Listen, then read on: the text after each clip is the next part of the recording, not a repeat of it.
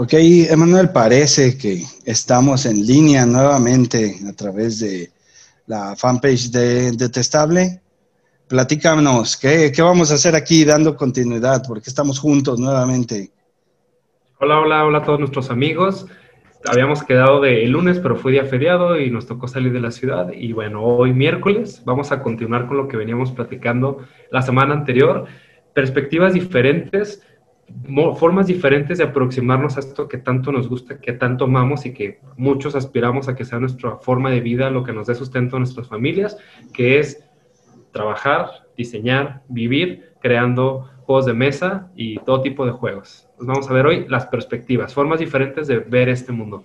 Así es. Eh, Creo que ya hay, bueno, tenemos un rating entre dos y cuatro personas, creo que somos tú y yo en Facebook, ah, ah, viéndonos nosotros mismos, pero para que quede claro qué es este espacio, esta es una colaboración entre Sembrando Juegos y Detestable Games, donde queremos compartir una, eh, hablando de perspectivas, que va a ser la palabra del día de hoy, un poquito hacia la profesionalización y efectivamente cómo puedes vivir de esto desde una óptica diferente, hablando mucho de la parte de atrás, ¿no? Con temas de emprendimiento que hemos tenido oportunidad ya varios años, ahora sí que la, experiencia de trabajar en juegos, pero desde la óptica eh, emprendedora y este ecosistema este, rimbombante, ¿no? Por decirlo de alguna, de alguna manera, ¿no, Emanuel?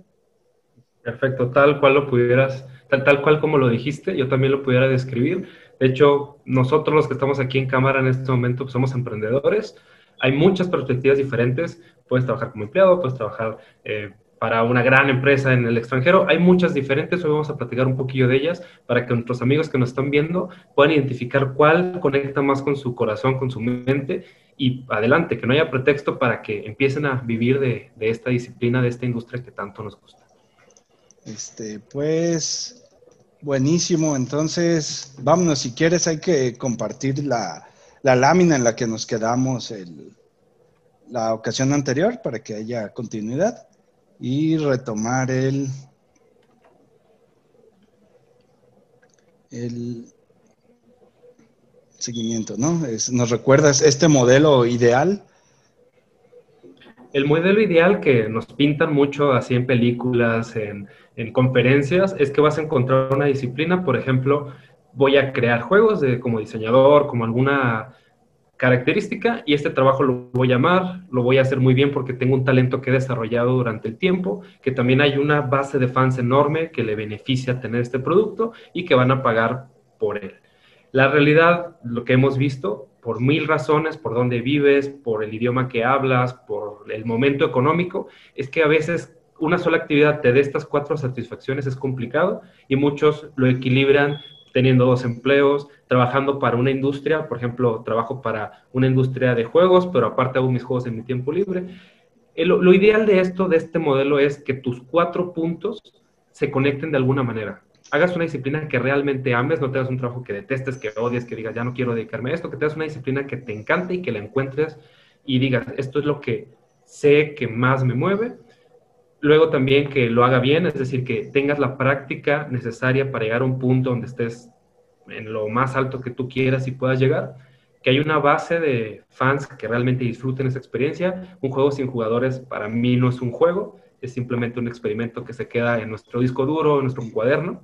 Fuertes declaraciones, ¿eh? esa, esa, estuvo buena, hay que, hay que apuntarla. E, e, esa va, te vamos a citar en el diplomado. Ah, un juego sin jugadores no es un, no es un juego, hay algo. La, la, discusión con Rubén, ¿no? Si tienes robots, eso es un juego. Pero bien, está, está clarísimo, buen, buen dato. Y finalmente la satisfacción económica. Y aquí por lo menos, yo, lo vamos a ver en unas láminas más adelante, pero por lo menos que te permita pagar los gastos de creación del juego, al menos para nosotros como emprendedores tiene cierto sentido. Y ahí entra esa parte de si no hay una satisfacción económica, o sea, nadie paga por este juego, es solamente un hobby y es válido. Tú cuando vas a jugar fútbol o cuando vas a jugar uh, algún juego de cartas o lo que sea, pagas tus recursos, pagas en algún restaurante para que te dejen probar los juegos. Y está bien, es un hobby, ¿no? Sin embargo, sostener ese hobby requiere un ingreso económico que de algún lado tiene que venir, de tu familia, de tu trabajo, de algún lado tiene que venir. Y eso es donde muchas personas, por nuestra cultura latinoamericana, por nuestra educación, por muchas razones, nos cuesta mucho tener una relación sana con el dinero. Por eso aquí lo mencionamos. Sí, de, hecho, después lo platicaremos en un programa especial, ¿no? Tal cual con ese con ese tema para que nos dé rating de ¿se puede vivir de tu hobby? Ahorita vamos a, a, declararlo de nuevo un poco. Este, pero sí, y tiene que ver esto con, eh, hablábamos también para terminar el, el contexto de realmente conocer la película completa de este mundo en el que te quieres insertar, ¿no? Porque quizá lo que amas, pues es, es como el, eh, pues el ejemplo, ¿no? El noviazgo, ¿no? Amas lo bonito, lo, la pasión, pero el mantener la relación, eso quizá no es tan, no es tan atractivo, pero lo tienes que hacer si realmente quieres estar dentro de esta, mantener esa relación y seguir con lo que amas, ¿no? Totalmente de acuerdo. Y ya que estamos en las declaraciones fuertes, que lo romántico, que el amor y que, que si los jugadores o no, vamos a ver, ver muy brevemente otra, otro tema interesante que, que, menciono, que se menciona mucho entre círculos de amigos. ¿no? no vamos a entrar a profundidad, es un programa completo de una hora, pero vamos a platicar un poco de las diferencias. Arte contra diseño. Para el propósito, lo que vamos a ver enseguida, hablamos del diseño de juegos, no del arte de juegos y prácticamente la diferencia que nos dice Colin Wright es que el arte es egoísta, introvertido y es para ti.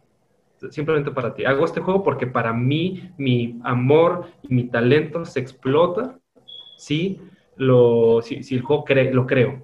Pero estamos ignorando la parte derecha que beneficia al mundo, que las necesidades del mundo estén tomadas en cuenta. Cuando hay alguien más involucrado, sus necesidades son tan importantes como las tuyas y si todo sale bien, ambos estaremos felices y en algunas situaciones, sobre todo industriales, esa felicidad se transmite por medio de dinero. Amo tanto tu juego y me encanta jugarlo que toma, toma mi maldito dinero y mis 100 dolarotes para tu campaña de Kickstarter o lo compro en tienda o lo que sea, ¿no? Entonces, hablamos de perspectiva de diseñador, diseñadores de juegos, no necesariamente artistas de juegos que son muy valiosos, muy necesarios, muy importantes, no los menosprecio, vamos a enfocarnos en el diseño. ¿Gustas agregar algo al arte y diseño?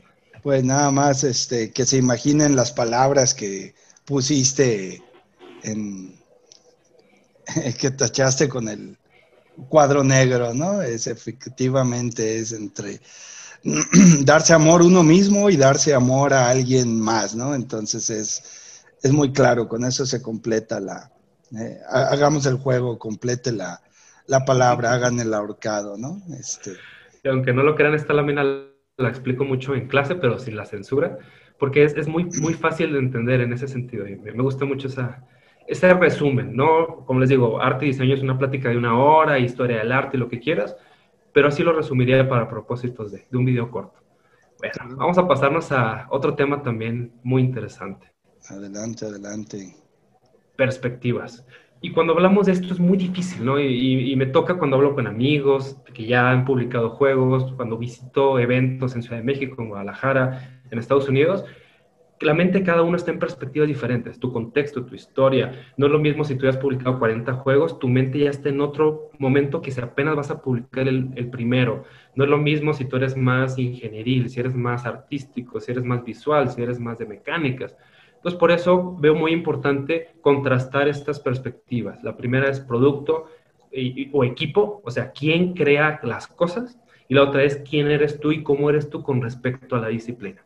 Acá tenemos esta foto que me encanta, es una de mis películas favoritas, que habla precisamente de eso. Y algo que tiene muy interesante Pixar, reconozco mucho sus películas, sobre todo la última de Soul, habla mucho de tú cómo te enfrentas al mundo, quién eres tú y cómo vas transformándote hacia llegar a eso que te encanta. Entonces vamos a hablar un poquito de eso. Sí, eh, Arranquemos. Eh, eh, eso está bien, bien interesante, ¿no? Es hasta, también podríamos platicarlo como cómo cambias a lo largo del, del, tiempo, ¿no? Yo ya tengo 20 años, no sé en qué momento, junté 20 años ya metido en esta parte de de juegos de mesa, primero como hobby, después de impulsar un negocio y definitivamente no eres la misma, la misma persona, ¿no? Entonces, es tiempos y momentos, es algo determinante para esto que vamos a hablar. Ya lo comentabas ahorita, es tiene bastante que ver desde, desde dónde te paras y en qué, insisto, en qué momento lo, lo haces. Y es importante reconocer el cómo, cómo te vas a transformar en el, en el proceso, ¿no? Porque lo decíamos, ¿no? No es bonito, no es fácil, es satisfactorio, pero debes tener otras características para poder navegar el, transitar el, el, proceso, ¿no? Que, este que hablamos, ¿no? Desde estas perspectivas. Definitivamente sí. Yo creo que la perspectiva más como eh, emprendedora, etcétera, lo podemos platicar en siguientes episodios, que es en la que yo me he movido los últimos años. Vamos a hablar hoy general de cada una de ellas y en siguientes episodios podemos enfocarnos en, cada uno porque es un tema amplísimo y muy, muy padre. A mí me encanta platicar de eso. Sí, Pasemos a ver producto contra equipo. Va, y solo, bueno, ya tenemos dos saludos.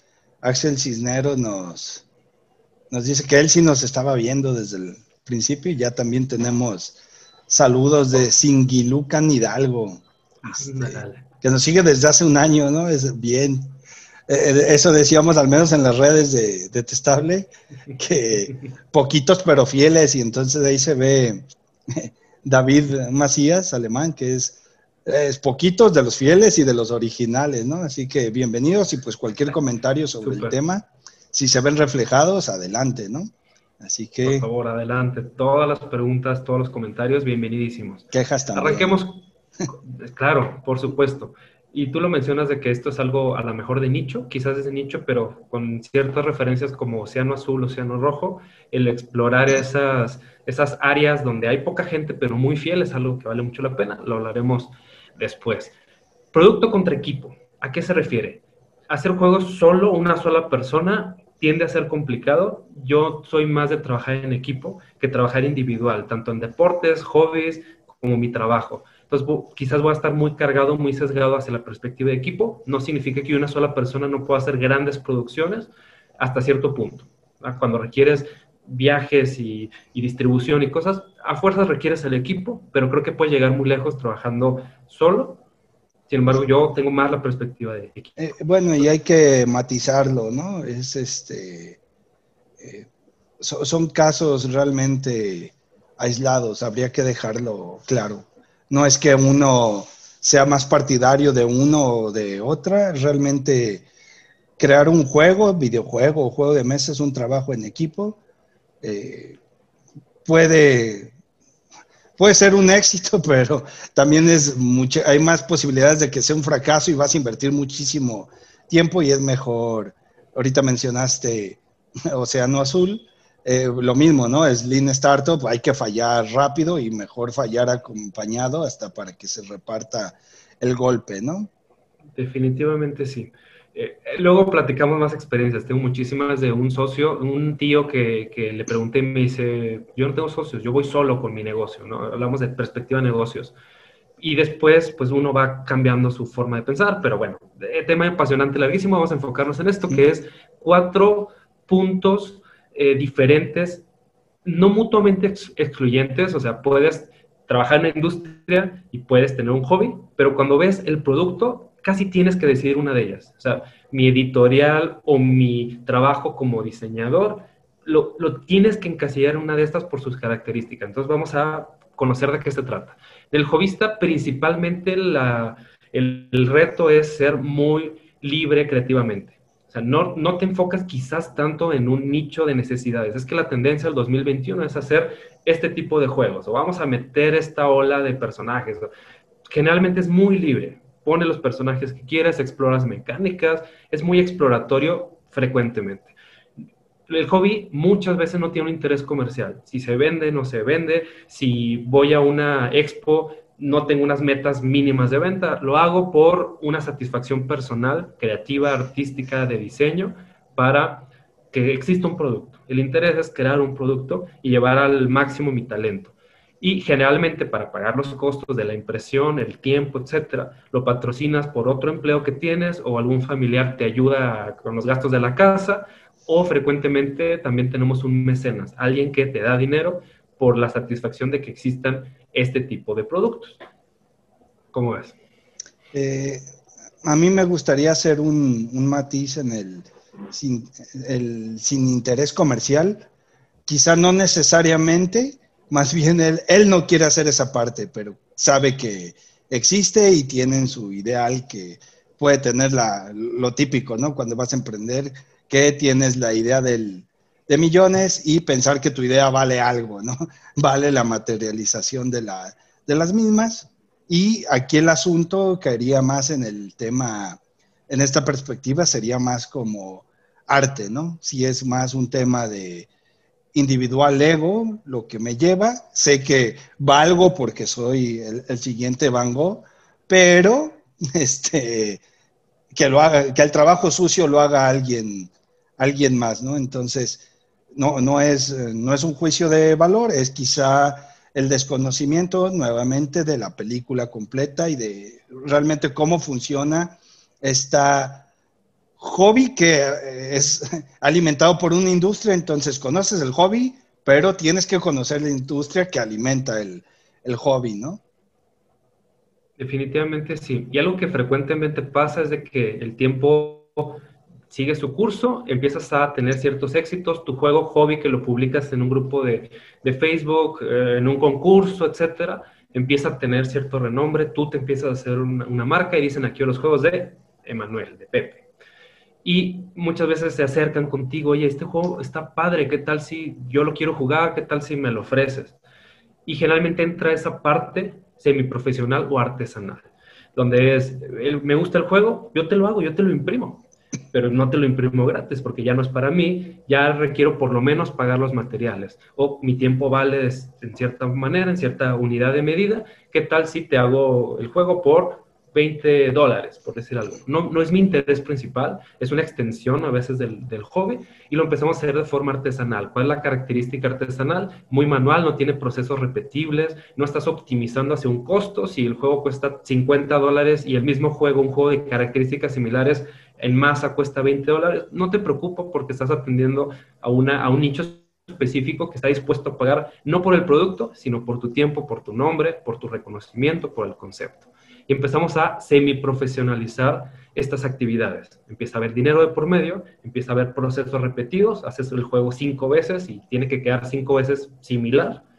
Y algo interesante es que empieza a haber un movimiento de dinero y como dice ahí, un porcentaje del costo empieza a cubrirse por las ventas. Todavía no te puedes dedicar a esto completamente, pero empieza a haber movimiento de dinero por lo menos para pagar ciertos gastos. Y es una ola que está pegando muy fuerte, recuerdo a finales del 2020, el movimiento de artesanos, tanto que hay grupos que quieren unirse como artesanos de juegos, es un concepto que lo oí en videojuegos hace como tres años, gente que de forma artesanal está creando productos digitales, va a convenciones y los anuncia y, con eso se, se, sienten llenos, se sienten plenos y, encuentran una, una, forma de seguir creando sus productos. Sí, hay, este, eh, pregunta Pepe Navarro de Juegos de Mexa, ya lo reconocemos. Pepe, saludos. Eh, que si conocemos diseñadores que hagan juegos por hobby, porque y, pregunta que más bien menciona porque al final todo es monetizable, ¿no? Entonces es, un tema. Y bueno, Miguel Ángel Suárez, desde Chile, bien. Este, nos, nos, pregunta que si el, este tema del trabajo sucio lo haga alguien más, si no es conocer tu lugar en, en tu industria. Yo respondo esta, eh, sí es efectivamente el asunto es que ya tienes ahí una, una conciencia de qué parte estás jugando en la, en la industria, ¿no? Entonces, se, se vale y va, y va alineado con ese comentario sin, y lo, lo, dice también él, que sin interés comercial es quizá un tanto pretencioso, ¿no? Entonces, creo que tienes que darle salida. Y conoces, eh, tienes conocidos, conoces también muchísima gente, Manuel, que hagan juegos solo por hobby. Sí, y una gran referencia son los concursos de BGG, de Game Crafter. No te pagan por hacer esto, por participar. Generalmente lo haces de tu tiempo, de tu voluntad. Por eso la parte como que no tiene interés comercial. Muchas veces hay un premio de por medio. A veces sí, a veces no. También hay eventos tipo Game Jam, que son muy famosos. En enero ocurrió la Global Game Jam, que estos últimos años ha tenido un fuerte interés en, en juegos físicos. Entonces, definitivamente sí hay una gran comunidad de hobbyistas. A mí me sorprendió la primera vez que me tocó dar un taller, porque decía, para mí hacer juegos es mi trabajo y, tiene que haber dinero de por medio. Y cuando vi una gran cantidad de gente que está dispuesta a dedicar su tiempo libre a crear productos por el hecho de crearlos sin ningún interés comercial, pues me di cuenta que realmente es algo que, existe, un poco ajeno a mí.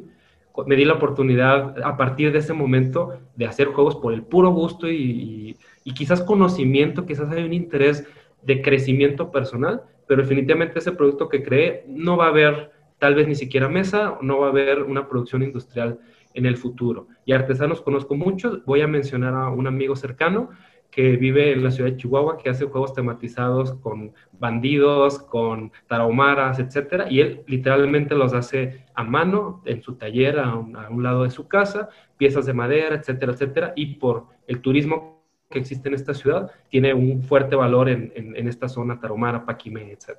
Entonces, estos dos yo los he visto personalmente, existen, son muy reconocibles al menos de mi parte. O sea, qué bueno que existen jovistas, qué bueno que existen artesanos relacionados con, con esta disciplina. Ok, pues pasamos al, al siguiente, ¿cómo ves? Nos pasamos a lo que es el indie, que es un, un, término un poco más utilizado en videojuegos, y la autopublicación, que es un poco más utilizada en juegos físicos. En esto transicionamos generalmente cuando ya llevamos cierto tiempo de artesanos y decimos, bueno, ya quiero consolidarme bien, ya no quiero ser tan artesanal, quiero empezar a ganar un poco más de dinero, quiero reconocerme como una marca, quiero empezar a competir con grandes, eh, fuertes en, la industria, con empresas grandes y fuertes en la industria pero no tenemos todos los recursos, no tenemos toda la experiencia, pero queremos aventarnos y empezar a hacer cosas. Generalmente le llaman, le llaman indie, que viene de independiente, porque no tienes el gran apoyo de una empresa enorme. Son tus propios recursos, es tu propio tiempo, y ahí te avientas como, como nos dan a entender. Exacto. Y los dos grandes valores de esto es la libertad y la independencia. Por lo mismo que eres independiente, no tienes una empresa, un inversionista, alguien que atrás está diciendo cómo hacer las cosas, eres muy libre Tú lo haces como tú crees que es la mejor forma. Y abajo menciona, puede que se fondee en otro empleo o inversión al inicio. Tu pareja te apoya para los gastos. Trabajas ocho horas al día en un trabajo y el fin de semana te dedicas a esta, a esta empresa que acabas de crear. Y como tenemos poca experiencia, pocos recursos, pero mucho ánimo, el último objetivo es sobrevivir hasta la autosostenibilidad. Y esto puede llegar a ser muy estresante porque no estás bollante, vienen situaciones externas y pone en riesgo tu sobrevivencia. Y yo que en este momento estoy así como independiente, empresa independiente, cada tres, cuatro meses eh, vemos en riesgo de morir, de que los gastos sean tan fuertes que no podamos seguir haciendo esto que, que, tanto amamos. Pero en algún momento la apuesta, el sueño es que vamos a autosostenernos, que nuestros productos van a vender tanto que van a pagar nuestros costos de operación, pero también nuestros costos de vida y nuestras familias van a estar tranquilas y todo eso. La parte de la autopublicación, Pepe la, la conoce muy bien, me la ha explicado varias veces, pues es ese proceso donde en la película completa tú haces más cosas, no solamente lo diseñas, sino también te encargas de hablar con fábricas, te encargas de eh, ver, de contratar personal para que te ayude con ciertas operaciones, ciertas partes. Vas a eventos y estás promocionando tu juego. O sea, tú eres, como eres independiente, también eres responsable de muchas más partes del proceso que si solamente fueras un artesano que tú haces todo, ahora tienes que empezar a trabajar con distintas empresas, sacar tu juego a otros países y cosas ahí muy interesantes. Y aquí justo lo que mencionas es el, y hay que decirlo, aquí estás jugando a otro juego ya. Eh, aquí definitivamente tienes que dar el, el, paso hacia convertirte en emprendedor y por tanto te va a llevar a otro tipo de, de conocimientos que o debes desarrollar tú, otra vez no, la, respuesta es no lo hagas tú todo, eso es, no lo haga compa, te vas a tardar mucho, puedes llegar, pero el, el abismo es muy grande y la caída puede ser muy, muy, muy dura, sobre todo cuando sabes que hay altas posibilidades de, de fracasar. Entonces, aquí o es o te, o te juntas con alguien más o desarrollas otras habilidades de administración de empresas, mencionaste marcas, hay que aprender de propiedad intelectual, este, contratos, tendrás que eh, temas de, si hablas de empleo, contratos, conocer a tu buen amigo Hacienda y visitar al SAT, saber que es una firma electrónica y otras cosas que no tienen nada que ver con el hobbyista, que es este placer por crear juegos. Pero si quieres este, que esto sea sostenible, definitivamente tienes que entrar a ese, a ese otro tipo de, de actividades más de, pues sí, es otra vez emprendimiento, ¿no? Este, que, te, que te llevan a otro rumbo que debes estar consciente, que debes, debes aprenderlo, ¿no? Debes aprender a, el lenguaje de un contador básico y impuestos y, demás, si vas, a, si vas en tu camino hacia sobrevivir y mantenerte, ¿no? Vamos a suponer que tres, cuatro años después nos empieza a ir muy bien y dices, bueno, quiero, ya, ya llega la sostenibilidad, quiero ser mucho más competitivo, quiero competir contra los grandes, me gusta mucho esto, no me quiero quedar como independiente, de pronto llega alguien y te ofrece inversión, una gran editorial se acerca contigo y te da un contrato, involucra ciertos procesos, ciertos conocimientos, te llegas a pegar a la parte industrial. La parte industrial de entrada tiene procesos industriales y eso Suena un poco obvio, pero cuando lo platico con amigos o con alumnos no lo comprenden. ¿Qué es un proceso industrial? Son formas repetibles de optimizar un proceso, tanto manufactura. Cuando tienes que manufacturar en China, por decir algo, esperas que los mil juegos sean lo más económicos posibles con la mayor calidad posible. Y entra por medio de ciertos procesos, estándares de diseño. Tienes que aprender los términos, los tamaños de caja, las formas de logística, los estándares de Kickstarter y empiezas a pensar hacia arriba, hacia más, hacia, bueno, viene más abajo. Es muy competido. Vas a un evento, vas a Essen y encuentras miles de competidores, tanto en producto como en empresas. Empiezas a competir por precio, empiezas a competir, como dice, cantidades mínimas para llegar a cierto precio, pero con una calidad mínima esperada. Y es un tema que en Latinoamérica nos, nos ha dolido un poco de que dicen es que los latinoamericanos no son muy buenos y hay un gran debate, bueno, la parte de calidad, la parte de relación costo-calidad requiere procesos industriales que como latinoamericanos nos vamos a empezar a acercar para allá. Y empezamos con el famoso tema de cuántas copias mínimas para llegar a ser un industrial. 1500, 2500, 3000 copias. Y, y, muchos independientes no hemos llegado todavía a tener esa base de, de fans que nos permita, pues simplemente por número de cantidad mínima, llegar para allá entra otro tema que mencionó Pepe, temas económicos, temas de emprendimiento como el retorno de inversión. Gano más de lo que gasto y qué tanto optimizo mi gasto para ganar lo más posible, porque todos los interesados en esta industria van a querer ganar lo más posible en general. Y aquí con un asterisco enorme, porque obviamente esa generalización es muy arriesgada, la industrial tiene el menor riesgo posible en teoría y tiene una recompensa muy alta. Si sigues esos procesos industriales, si eres competitivo y si optimizas tu proceso para un mayor retorno de inversión, en teoría te va a ir bien. Obviamente pasan muchas cosas por ahí. ¿Cómo ves esta perspectiva?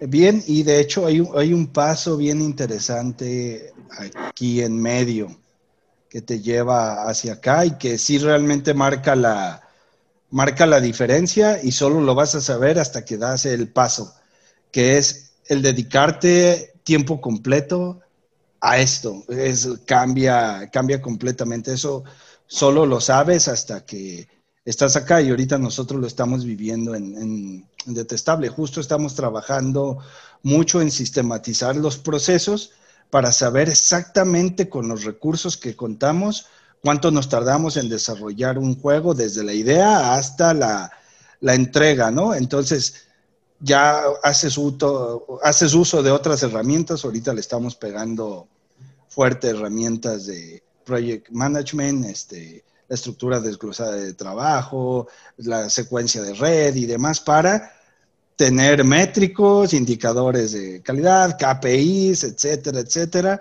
para saber cuántos juegos podemos generar y cuánto nos van a costar, cuál va a ser la inversión, etcétera. Y eso solo se puede, se puede saber cuando das el paso. ¿Y a qué me, a qué me refiero? Es muy distinto cuando te dedicas al 100% a, a, esto, ¿no? Eh, ¿En qué sentido? Eh, les podría decir que nosotros podemos generar un juego en un mes, ya trabajando de manera industrial, cuando eso es inconcebible estando en los otros dos escenarios pasados, ¿no? Entonces, tiene sus, eh, tiene sus mieles también, ¿no? Definitivamente sí. Y esto solamente es un eje de una cuadrícula. Solamente hablamos de o en este juego en concreto, en este producto, lo hacemos de forma jovista, artesanal, autopublicación o industrial. Pero falta otro eje para formar el cuadro, que es yo cómo participo. Lo mencionó Pepe, en, el indie puede haber abogados, contadores, empresarios, eh, artistas, diseñadores, puede haber muchas. Entonces vamos a complementarlo con la otra perspectiva, que son desde los roles o desde las personas. Y aquí pinto opiniones. Yo he sido empleado, yo he sido freelance, yo he sido creativo, yo he sido dueño. No, no digo que soy muy bueno en todo, simplemente me ha tocado pasar por un poquito de eso y por eso me tomé el atrevimiento de pintarlo de colores. Todos son buenos, todos son malos. Depende de tu momento, depende de tus emociones, depende de muchas cosas. Entonces, en este momento, por ejemplo, yo estoy más como dueño, partner de negocio. Antes fui creativo, antes fui freelance que eso me permitió a mí ir transicionando hacia la posición que tengo hoy. Entonces, todas son buenas, todas muy respetadas y todas necesarias. Puede haber empleados en un indie, puede haber empleados en una, en una industria, puede haber empleados en que un artesano contrate a otro artesano. Entonces, ahí es donde se hace ese mix y es donde contestamos esa pregunta de cómo vamos transicionando, cómo se va adaptando en base a nuestras necesidades personales y a nuestros deseos. Entonces, arranco con empleado. Eh, eh, en teoría, solo déjame hacer comentarios. Sí, adelante. Claro este, Bien nos comenta Adrián Álamo que él considera que la mayoría de los diseñadores su primer juego lo hacen por hobby. Yo creo que sí, es el, es el camino natural y es este, insisto, este recorrer y estar consciente, lo decía al principio, ¿no? El ser consciente de dónde te paras y reconocer cómo evolucionas en el, en el camino, tú mismo lo has dicho, porque estuve en todas las otras posiciones ahora puedo ser dueño asociado igual de guapo que Jamie, ¿no? así te describiste. Entonces eso está, e, e, eso está claro. También Miguel comenta que por aquí que el tema de los concursos, este, game jams y demás pueden ser no necesariamente por hobby, eh, efectivamente. Y aquí nos presume que él firmó dos contratos gracias a su premio en en BGG. Después vamos a, después podemos hablar de, esos temas, de contratos, concursos. De hecho, si nos dejan ahí eh, comentarios de qué temas quieren que toquen, tratamos de más o menos estructurar esto, porque si no, Emanuel y yo nos, nos podríamos ir por las ramas porque combina dos pasiones, ¿no? Los juegos y emprendimiento es un campo bien amplio donde hay bastantes anécdotas que, contar. Otro, otro que ahorita dijimos y que definitivamente tenemos que hablar es socios, con quién me junto, ahí hay sangre, sudor y lágrimas, ¿no? Ese es programa especial, ese, pero no entremos ahí, si quieres vamos a la, a la siguiente lámina. Claro, un, un, programa como tal es una hora o más de experiencias. Bueno, vamos a ver eh, generalidades. Este es el segundo episodio, vamos a ver cosas generales. Empleado. En teoría, menos riesgo, asterisco hasta que te corren. O sea, dicen que el dueño tiene muchos beneficios, etcétera, tiene mucho riesgo, pero es el último al que corren al dueño, al primero que corren es al empleado. Pero en teoría, ¿perdón? Sí. Ah, creí que me ibas a comentar algo. Ah, está bien. el, el empleado también eh, es, bueno, eso es verde, menos riesgo. Para muchas personas el no tener riesgo en una disciplina es sano, es reconfortante. Sin embargo, yo aquí creo, es una opinión muy personal en mi experiencia eh, de, de, algunos años, pocos, pero bueno, bien, bien, vividos, quisiera decir, las industrias creativas son muy riesgosas, muy riesgosas. no es la industria de alimento, ni siquiera la industria de manufactura, es una industria de mucha volatilidad. Entonces, incluso un empleado que entienda los riesgos implícitos de la industria es muy necesario. Lo veo con videojuegos de muchos millones que están con temas de crunch y con temas de, de que los corren. Es una industria complicada y aún como empleado hay que entender los riesgos que implica trabajar en ella. Justo iba a ser eso, es industria creativa, videojuegos, juegos de mesa, es casi animación también es súper, súper crunchada, o sea, está, está pesado, ¿no? Ser empleado en esta, en esta lógica, ¿no? Sí, y uno de los problemas es que los empleados no les gusta la incertidumbre. Eso para ciertas disciplinas, contabilidad, finanzas, legal, es bueno, ese es su trabajo, tener todo bajo control, por decirlo de alguna manera, y necesario en las empresas que haya gente muy estructurada. Sin embargo, ciertos perfiles, cuando no te gusta la incertidumbre, tienes que proponer un diseño y el público te lo mata, pues tienes que tener esa tolerancia a la frustración implícita de crear algo innovador y, tan complicado como un juego. Luego, el empleado en general invierte mucho tiempo por lo del crunch o incluso con una empresa que te trate decente como nosotros intentamos hacerlo con horarios muy definidos y cuando termina el turno, oye, ya vete a descansar y aún así la gente quiere trabajar, generalmente tu tiempo es... Y no, no, das pizzas, que es el, la, la, hora extra se paga con pizzas, ¿no? Es, es, eso es una empresa nice, Damos pizzas, pero no es... Sí, no, damos pizzas y hacemos eventos, pero no, no es pago con pizza. No es, pago, no, es pizza pago, tortuga ninja. Con tamales por la Candelaria aquí en México. Exacto. Otro tema también, lo pongo en rojo, lo del tiempo, porque tienes, sientes que tienes poco control del tiempo. Te pagan por tu tiempo generalmente y no importa los resultados del producto, tienes un pago fijo. Que eso a los otros perfiles no les gusta, el pago fijo, pero tiene menos riesgo y generalmente te pagan 10 mil pesos, mil dólares al mes y esa es tu relación con el producto. No es tu producto necesariamente. Luego, me dicen qué hago y lo hago. Y ese es un riesgo principalmente para el equipo creativo porque mucha gente me ha pasado de que me dicen, es que tú cuando me dices lo que yo tengo que hacer, siento que este producto no es mío, es tuyo porque me estás dando las instrucciones. Y si alguien vive todo el tiempo de esa manera, va a ser muy complicado que desarrolle esa habilidad creativa. Es una dicotomía acá bien extraña que yo he visto con mi equipo de artistas creativos, de que dicen, yo tengo que aparte de ser empleado, hacer cosas por mi cuenta para sentir que creo un producto. Está bien, el rollo es cuando te quieras salir y quieras crear tu propia eh, agencia o tu propio estudio o lo que sea, como solamente sabes seguir instrucciones, te cuesta mucho ser líder de tu propio trabajo y crear algo por ti mismo. Y por último, poca libertad del tiempo, porque ya lo mencionamos, te traen en friega de lunes a, a viernes, sábado, lo que sea, y también te limitan mucho tu creatividad porque tienes que seguir las instrucciones de otra persona que toma la, la decisión, toma la responsabilidad del diseño del producto. Esta es mi perspectiva de empleado con lo que he visto. ¿Qué le agregarías? Eh, algo, algo interesante es la, la, restricción creativa también sucede, haciendo esta analogía fácil que dicen, si tu empresa fuera una persona, ¿cómo, cómo sería? El asunto es que una empresa, a final de cuentas, cuando tomas un contrato, se convierte en empleado de, de quien paga, ¿no? Entonces esto se hace esta dicotomía, yo lo haría tricotomía porque estás haciendo los juegos que te dan el sustento, pero no necesariamente aquellos por los que tú iniciaste o el sueño de tener tu empresa para poderlos crear.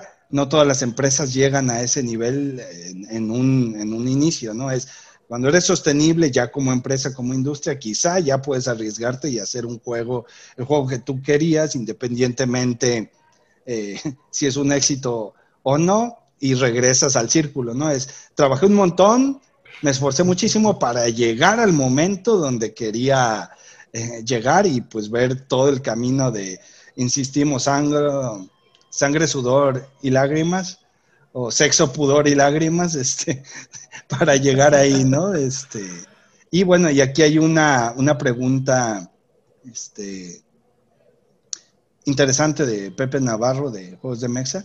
¿Qué, ¿Qué experiencia se requiere para poder entrar a una empresa industrializada? Yo aquí tengo una, algo bien interesante y tiene que ver con educación y es un tema que nos apasiona mucho también a Manuel y a mí porque somos, somos profesores y ya lo habíamos dicho en el otro, ahorita la pandemia está cuestionando súper duro el tema de la educación formal como tal. De hecho, en el canal en Detestable nos preguntan mucho que si existe una carrera para crear juegos, pues existen muchas carreras y puedes acotarte porque hay muchos, muchos espacios y muchas, muchas vacantes. En el tema de juegos de mesa, yo les podría decir que quizá el que tiene más posibilidades es el diseñador gráfico. Y de ahí tendría que especializarse en diseño gráfico de juegos de mesa, que es otro lenguaje, ¿no? Tendría que ser una, una especialidad. Pero lo interesante aquí es el, mundo de la industria creativa, a diferencia de otros, este, es un tema de programador, animador y demás, debes demostrar lo que sabes hacer y eso es lo que te va a abrir las, puertas. Si sabes hacer algo muy bien para una parte del proceso, es muy seguro, Tocayo, que te puedes eh, insertar en, esa industria en el, lugar, en el lugar correcto. Entonces, no es necesario tanto el, título, sino la experiencia y para eso es súper valioso, como todo, es que inicies como hobby, que empieces a, tener un, portafolio que, presentar, ¿no? Entonces eso es lo que podría decir de la parte de, empleado, ¿no? Que era la, la, lámina en la que estábamos, ¿no? Muy de acuerdo. Y algo importante, estamos cruzando dos ejes las empresas industriales, las indies, los artesanos y algunos hobbyistas requieren talento. Entonces contratan a alguien como empleado, como freelance, como distintas disciplinas y obviamente el trabajo va a ser distinto. En un industrial, y es lo que muchos aspiran o como decimos de la película completa, lo que muchos creen que es, es que al trabajar en una empresa muy grande vas a tener mucha comodidad, vas a ganar mucho y no siempre es el caso. Eh, los alumnos de diseño de videojuegos, ingeniería en videojuegos que me ha tocado eh, compartir clase con ellos, pues es esa perspectiva. Me voy a ir a videojuegos, a Bethesda, a Bungie, y voy a ganar muy bien y voy a tener ciertas cosas. Y cuando les damos la perspectiva, traemos gente de Seattle, por ejemplo, a una plática, pues se dan cuenta que no era necesariamente la, la perspectiva que, que ellos se imaginaban. Entonces, mi recomendación es a un chico que tiene 18 a 23, 25 años que nos esté viendo en este momento, es acérquese con la editorial más cercana que tengan en México, acérquense con empresas, acérquense en convenciones para que vayan conociendo y también que generen una identidad de Emanuel, Pepe, vive en tal ciudad, existe y tiene este historial que nos va a permitir echarle un ojo y decir, vente con nosotros, te, te vamos a invitar en este estudio independiente o vas creciendo y si realmente es tu sueño, porque mucha gente que viene con nosotros me lo dice, yo quiero irme a Ubisoft, yo quiero irme a tal empresa internacional, adelante. Si esta es una transición de dos, tres años que te va a permitir llegar a ese sueño, como en algún momento a mí me tocó trabajar con empresas muy importantes en otros giros, adelante. O sea, es, eso es algo que tú debes ir viendo, pero si no, nadie te conoce, si no tienes alguna habilidad que te diferencie, va a ser muy difícil que llames la atención de cualquier empresa, chica, mediana, grande. Claro, claro. Y ya nos pasamos ya al freelance. Una de las grandes quejas de, muchos empleados, amigos, etcétera, me pasó a mí también, es esa poca libertad de tiempo y creativa. Y vemos en el freelance una oportunidad de tener más libertad, hasta cierto punto. Lo pongo en amarillo. Tienes relativa libertad. Como bien lo mencionó Pepe, casi todos los empleados freelance creativos y dueños en realidad le deben trabajo a sus clientes el dinero que pagan es para cierto producto, para ciertas expectativas. No importa si eres servicios o productos, que son una discusión muy amplia, muy interesante. No importa si ofreces tu tiempo en forma de servicio o creas un producto y ese lo distribuyes. Aún así, el que paga manda hasta cierto punto. Entonces, tu relativa libertad es, pues depende el, el, freelance de los clientes. Y si no hay mucho trabajo, pues no te ofrecen nada. Y si no te ajustas a ciertos rangos, pues no te van a ofrecer cierto pago. Eso nos lleva a la variabilidad de ingresos y tipo de trabajo. Generalmente el empleado, por la forma en que se organizan las empresas, pues tienen roles muy específicos. Esta persona solo se especializa y se dedica a tal disciplina. Por ejemplo, en, arte, videojuegos, es solamente hago fondos. Nunca voy a hacer personajes, me especializo en fondos, por poner un simple ejemplo. El freelance generalmente tiene más variedad en tipo de trabajo, sin embargo, al diversificarse, tiene el beneficio de que le puede caer más trabajo, pero le es más difícil especializarse. El creativo, ¿a qué le llamo yo esta parte creativa? Es alguien que no necesariamente tiene un contrato como freelance, sino que le lleva como el autor de una novela, como el creador de un juego, lo lleva a un concurso, lo lleva a una editorial para ver si se lo publican, tiene una alta libertad, generalmente puede publicar lo que quiera, puede escribir sobre lo que quiera, crear las mecánicas que quiera, sin embargo en rojo hay mucha incertidumbre de que tienes que pichar a 100 editoriales para que una te haga caso y una vez que te hace caso pueden pasar uno, dos, tres, muchos años para que ese producto pues, llegue a la mesa de los jugadores.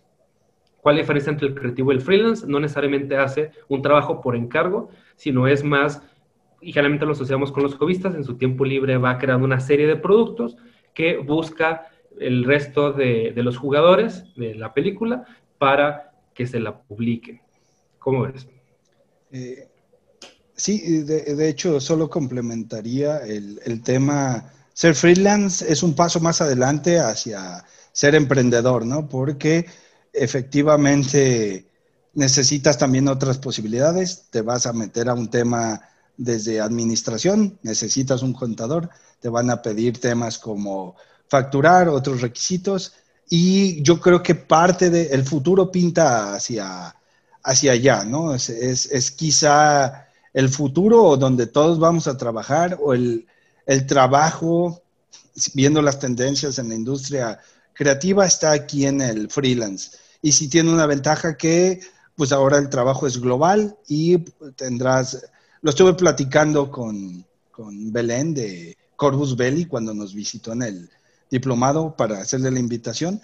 habría posibilidades de trabajar en, cualquier empresa, ¿no? En Games Workshop. Otra vez, se necesita talento y talento que, que sepa. Ella nos decía, nosotros sufrimos porque necesitamos gente que sepa Kickstarter, ¿no? Entonces, habría trabajo, pero te metes a otro tema de cómo tributo en España, ¿no?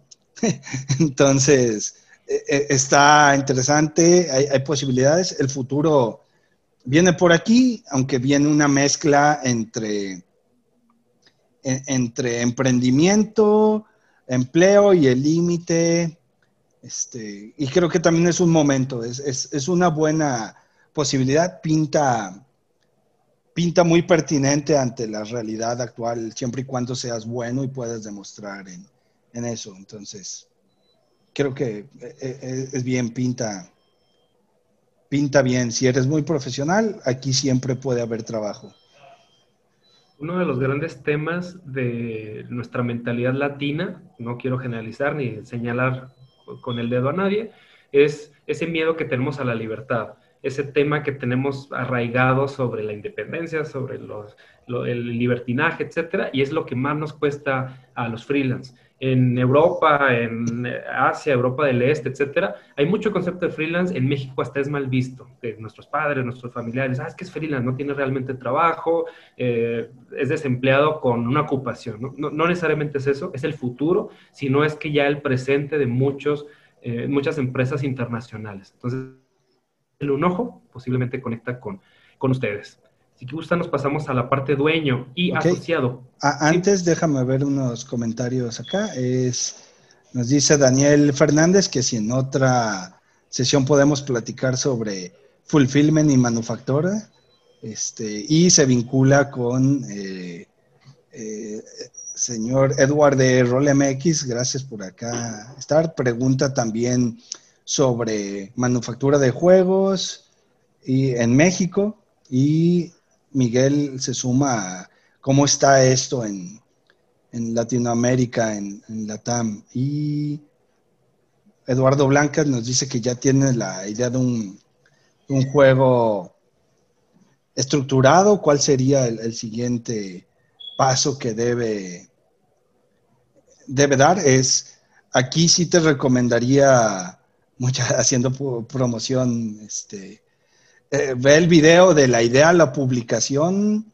eh, Eduardo, tendrías que, que, revisarlo para entender todo, todo el proceso y definitivamente el paso que tienes que dar es, si ya está materializado, métete a concursos, como ya se dijo, es una buena, buena opción. Cuando vuelva a haber ferias, hay que estar en todas las ferias presentando el juego para llamar la atención, ya sea para que decidas si te vas por autopublicar o se lo quieres vender a una editorial, hay que tener presencia. Definitivamente ese es el, ese es el siguiente paso. Y para temas de manufactura y demás, sí, después podemos hablar al, al, al respecto, lo, apuntamos ahí en los, en los temas, pero digamos que es un tema, es un tema feo, este, para, no estamos en buena, en buena posición en Latinoamérica, ¿no? Porque nosotros estamos explorando aquí y ahí sí, para que vean, ahí sí se necesita estar leído y escribido, como se dice ahí, en temas de comercio internacional.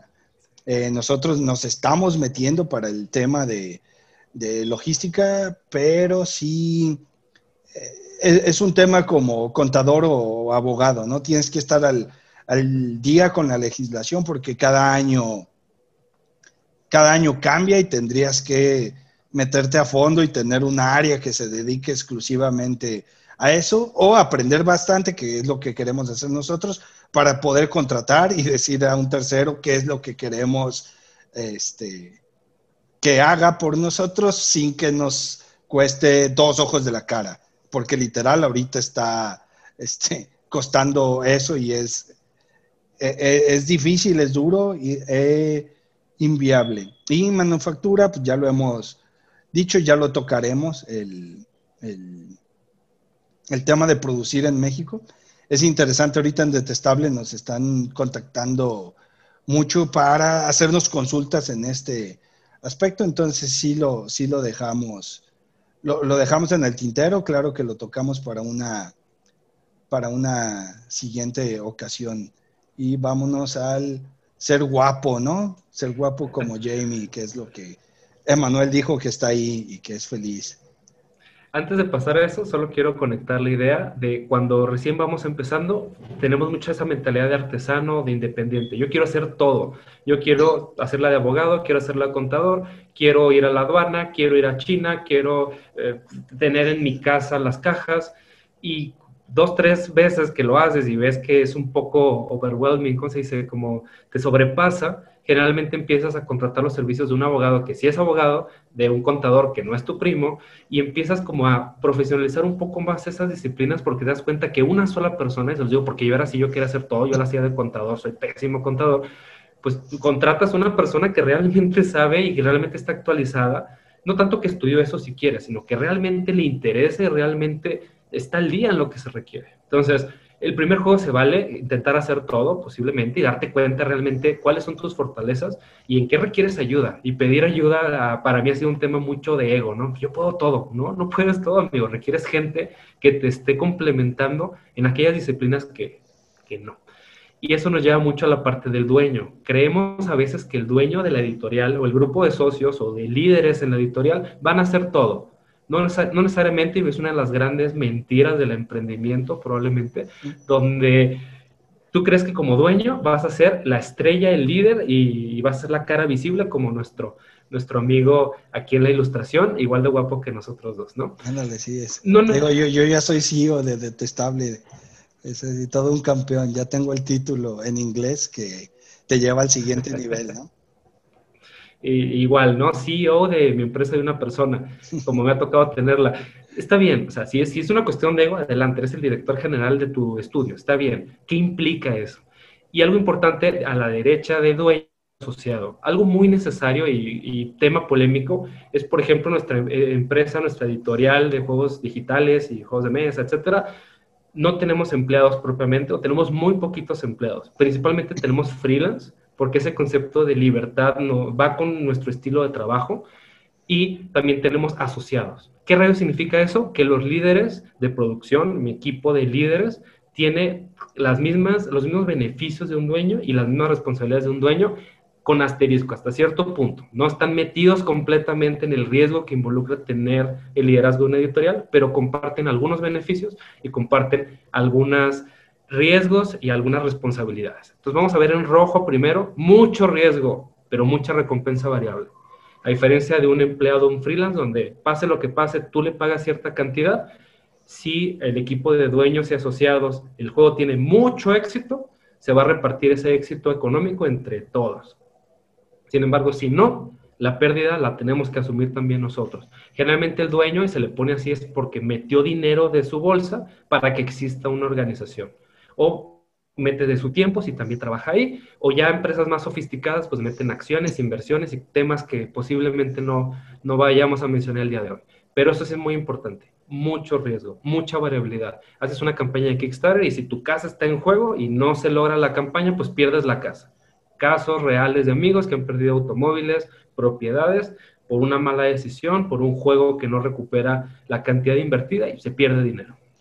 Y eh, otra vez aquí no nos pongamos eh, románticos, no todos somos, podemos hacer Cuphead, ¿no? Que es, ah, empeñaron su casa y demás y ahora lo compró Microsoft y, la rompió. Es, no es la regla, es lo más común es, perder mucho. Este, sí, definitivamente. Para, para los que les guste esto, hay un artículo que me encanta, es mi artículo de cabecera, éxito mínimo sostenible éxito mínimo y sostenible son tres palabras muy fuertes, que habla que en industria de juegos, en promedio, si juntas a mucha gente, el éxito es 5%. O sea que más o menos así por una regla matemática muy simplista, tienes que hacer 10, 20 juegos para que uno tenga un éxito significativo.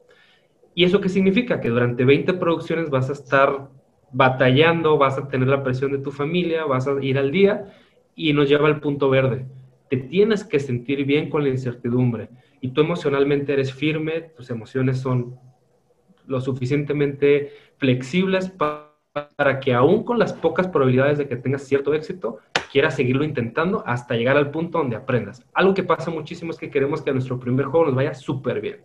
Le pasa muchísimo a los que vienen de empleado y quieren crear su primera editorial, su primer juego, y que con la primera producción ganen lo mismo que ganaban con la seguridad del empleo es muy complicado. Al menos en mi caso han sido cinco años de estar intentando una tras otra vez diariamente, como bien lo mencionó Pepe, ocho horas diarias o más, para que apenas nos empiece a ir relativamente bien.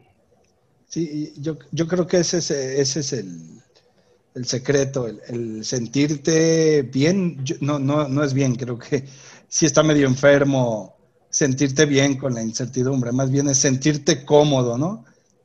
Y que puedas dormir con ello, ese es una, ese, es un, tema y ser muy, muy adaptable es, como la clave para brincar a, esta, a esta etapa, ¿no?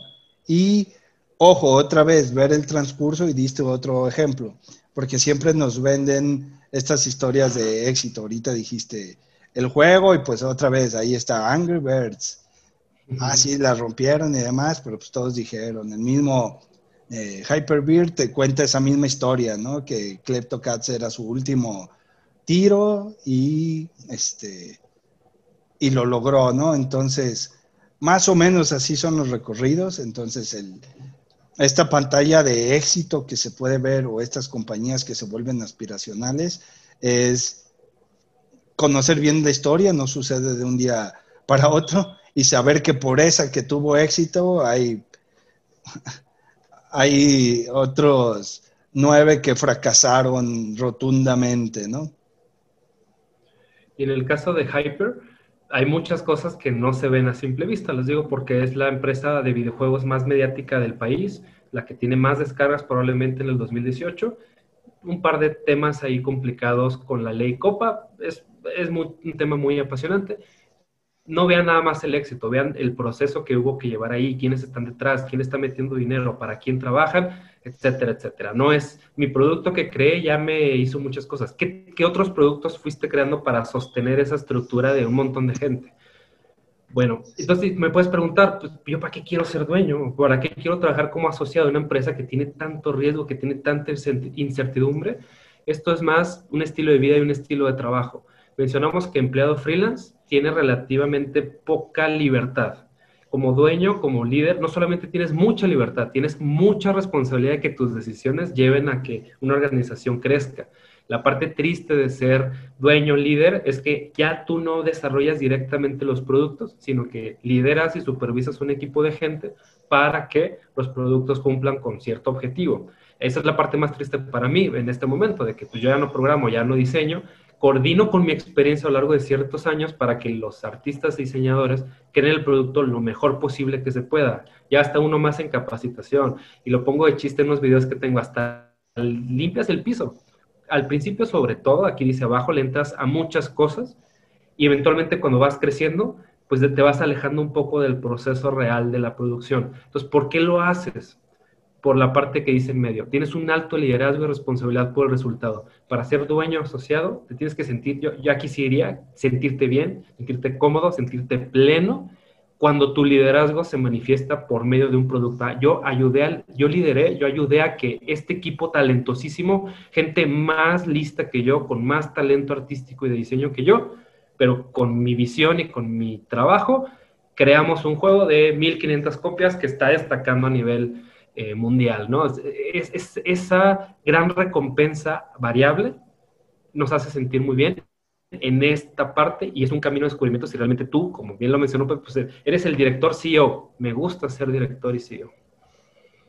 Sí, creo, que diste, diste en la clave, ¿no? Si vas a jugar este juego hacia acá, ese es la, ese es lo, eso es lo importante. Creo que no se puede expresar mejor. Eh, sí, eh, eh, en mi caso, pues trato efectivamente de, ser un liderazgo positivo, es decir, no replicar, solo fui empleado una vez y quizá lo que no me gusta de ser empleado es que por lo regular tu jefe y demás suena también a cliché, pues es más pelmazo que tú y gana mucho más que tú. Entonces, ahora que estoy ahí, pretendo no ser ese clase de pelmazo, aplicar la, la lógica, ¿no? No hacer a otros lo que no te gustó que te hicieran a ti, ¿no? Ese es como básico, pero yo creo que la parte muy positiva y efectivamente te tienes que sentir bien es este tema, ¿no? Este, efectivamente. Tal cual. Bueno, y, solo matizar que esto, entrarle a las muchas cosas y te regresas a, para cerrar la idea, creo que ya nos pasamos de la media hora. O no, por mucho.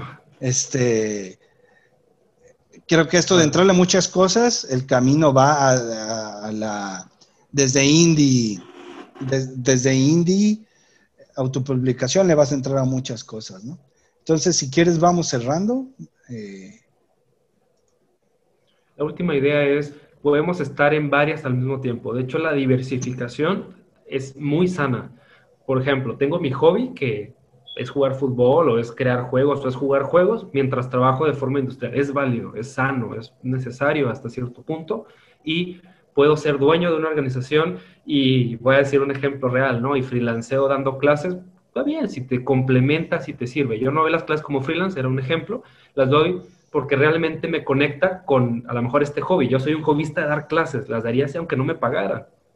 No me veo como un profesor profesional propiamente, porque mi trabajo principal pues es la parte semi-industrial de, de crear juegos. Entonces, lo que nos combine, que nos haga llevar a esos deseos, esas aspiraciones y cubra nuestras necesidades, por mí está excelente. Mi pregunta para todos los que nos están viendo, espero no haberlos distraído mucho con tantas ideas, coméntenos, ¿cómo, cómo te gustaría? A mí me gustaría trabajar para Pepe o para Manuel, por decir algo, ¿no? No, quiero trabajar directamente con los grandes. A ver, me voy a Asmodee, me voy a una de las grandes. Quiero trabajar de esa manera o quiero explorar, colaborar con eh, los indies mexicanos, con los estudios pequeños que, que, llevan algunos años y que han hecho algunas producciones. No, a ver, me voy con Draco. ¿Qué quieres hacer? ¿Quieres abrir tu propia editorial? Esa es una parte muy interesante platicándolo con algunos amigos. Cuando ya les platico, mira, es que una editorial implica esto, dicen, no, me doy cuenta que no es necesariamente lo que quiero, pero ese es el tema. Nos quedamos en lo que no quiero, que sí quieres y que estás dispuesto a dedicarle tiempo. Y una última idea para cerrar con, con mi participación, estaba viendo un video que lleva ya algunas semanas viral, donde dice, no le dediques ganas, échale ganas. ¿Eso qué? Dedícale tiempo, dedícale lo mejor de ti, tus mejores horas, para que el producto, la disciplina, se manifieste. La idea no es nada, la manifestación del producto es lo que va a hacer que, destaque y llegue a otras personas. Pues eso yo no agregaría nada más, es que nos dejen esta respuesta ahí en los comentarios y esto que nos den retroalimentación, ¿no? De este espacio que pretendía ser de media hora, esta, esta ocasión vamos a seguir trabajando pues que nos digan, ¿le encuentran valor a este formato? Seguimos platicando, Emanuel y yo. La idea es sí los lunes a la, a la una para que esto tenga continuidad. Y pues eso, ¿no? Además de dejarnos sus respuestas, retroalimentación para, para el espacio y creo que sería todo lo que, lo que queríamos compartirles el día de, de hoy, ¿no? Muchas gracias chicos. Dejen aquí su respuesta, las podemos comentar en el siguiente. También cualquier pregunta, lo más probable que hagamos es de que las acomodemos como una secuencia un poco lógica. La pregunta de fulfillment es muy valiosa, quizás para los que van empezando, ven muy lejos llegar a ese punto, pues lo vamos a ordenar como que una secuencia así medio, medio lógica, pero déjenlas todas, todas las anotamos y vamos a estar platicando sobre ellas próximamente. Sí, claro. Y bueno, recuerden esto, lo grabamos y lo dejamos ahí en, en YouTube. Vamos a hacer una, una temporada y, así, ¿no? Y después vamos a hacer un Patreon y después, ah, no, este, no, pero sí vamos a hacer una secuencia de videos con una, un orden aparentemente lógico. Esperemos no divagar y sí acotarnos al, a, los, a los tiempos marcados, pero eh, pues eso, ¿no? Así que muchas gracias este, a los que nos acompañaron en, en vivo y a los que nos van a ver diferidos, déjenos igual sus, sus comentarios. Muchas, muchas gracias. Yo soy Pepe y... Emanuel Parada, pl.mx, sembrandojuegos.com. Si se quedaron picados y quieren seguir escuchando y viendo contenido, véanlo por ahí y nos vemos el próximo lunes. Sale, nos vemos, gracias.